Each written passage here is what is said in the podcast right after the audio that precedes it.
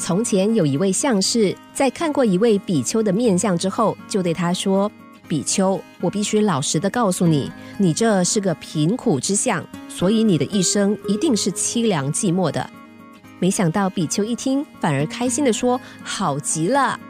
相士以为这个比丘被刺激过头，连忙安抚他说：“没关系，我可以帮你改运。”比丘摇了摇头，笑着说。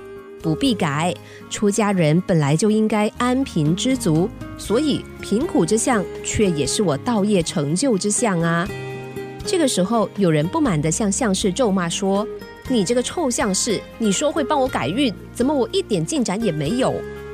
比丘看着这个人，笑着问：“施主，您的人生是这位相士的吗？”这个人不屑地看着比丘说：“当然不是啦。”比丘笑着说。那不就是啦？相士有自己的命运，你有你自己的人生。你看，相士都不能让自己过富翁的富裕生活，只能当一辈子的相士，又怎么能改变你的命运呢？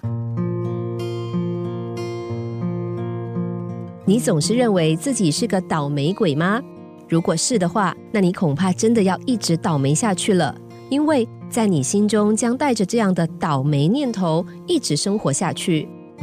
故事中这位比丘的话，无疑提醒着我们：人生没有绝对的命中注定。